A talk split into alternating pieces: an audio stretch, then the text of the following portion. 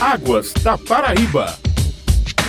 Quarta-feira é dia de Águas da Paraíba, programa da ESA, Agência Executiva de Gestão das Águas do Estado. Para encerrarmos o ano, hoje vamos falar com a meteorologista da ESA, Marli Bandeira, sobre um levantamento meteorológico aqui no estado. Marli, o que que tivemos de chuvas mais impressionantes em 2023? As últimas chuvas que foram registradas sobre o estado da Paraíba, os maiores índices se concentraram principalmente na região do Cariri, Curimataú da Paraíba, foram associadas à atuação de um vórtice ciclônico de altos níveis que normalmente atua nessa época do ano, principalmente no finzinho da primavera, na estação do verão. No último dia 21 de dezembro, a ESA coordenou a reunião de análise climática com a a participação de todos os centros de meteorologia do Nordeste para elaborar a previsão para o primeiro trimestre de 2024. Quais são as perspectivas traçadas, Marley? De acordo com as condições oceânicas e atmosféricas, os resultados dos modelos de previsão, o mês de janeiro de 2024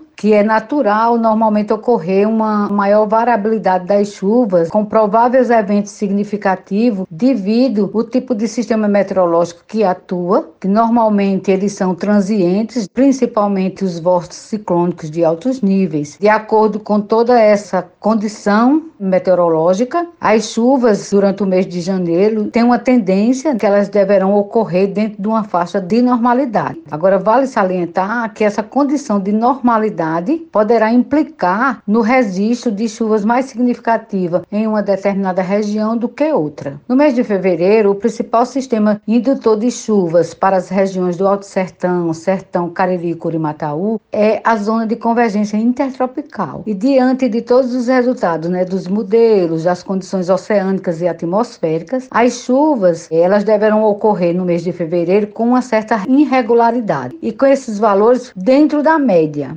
voltando também a dizer que essa condição de normalidade, ela implica sim em registro de chuvas mais significativa em uma determinada área do que outra. Já no mês de março, climatologicamente é considerado o mês mais chuvoso da quadra chuvosa das regiões do Alto Sertão, Sertão, Cariri, Curimataú, que é de fevereiro a maio. De acordo com essas condições que eu falei anteriormente, dos resultados dos modelos, as condições oceânicas e atmosféricas e também dos resultados dos modelos climáticos, essas chuvas elas deverão ocorrer bem próximo à normalidade, com essa característica do semiárido, dessa região mais semiárida, da irregularidade das chuvas. As demais regiões do estado, como o litoral, o brejo e o agreste, o período mais chuvoso é de abril a julho. Nesse caso, eles estão fora desse período mais chuvoso das outras regiões do Alto Sertão, Sertão Cariri e Curimataú, que é de fevereiro a maio. Mas mesmo assim, as condições oceânicas e atmosféricas, elas refletem que os registros pluviométricos deverão ocorrer nesse período de janeiro a março nesse trimestre de índices pluviométricos acima da média histórica. Portanto, a previsão para o trimestre janeiro, fevereiro e março de 2024 para a região semiárida da Paraíba, né, onde estão inseridas as regiões do Alto Sertão, Sertão, Cariri e Curimataú, deverá ter uma condição de normalidade. No entanto, essa condição de normalidade está intrínseca à irregularidade das chuvas chuvas, que é bem característico da região semiárida. Já nas demais regiões, como o litoral, brejo e agreste, que permanecem fora do seu período mais chuvoso, que concentra-se nos meses de abril, maio, junho e julho, mas mesmo assim, as condições oceânicas e atmosféricas e os resultados dos modelos climáticos apontam que os registros de chuva para essas regiões, nessa né, faixa leste do estado, deverá se comportar acima da média histórica. Acabamos de falar com a meteorologista da ESA, Marli Bandeira. Perdeu o programa de hoje? Você pode acompanhar o Águas da Paraíba na sua plataforma digital favorita. Até semana que vem, ouvintes.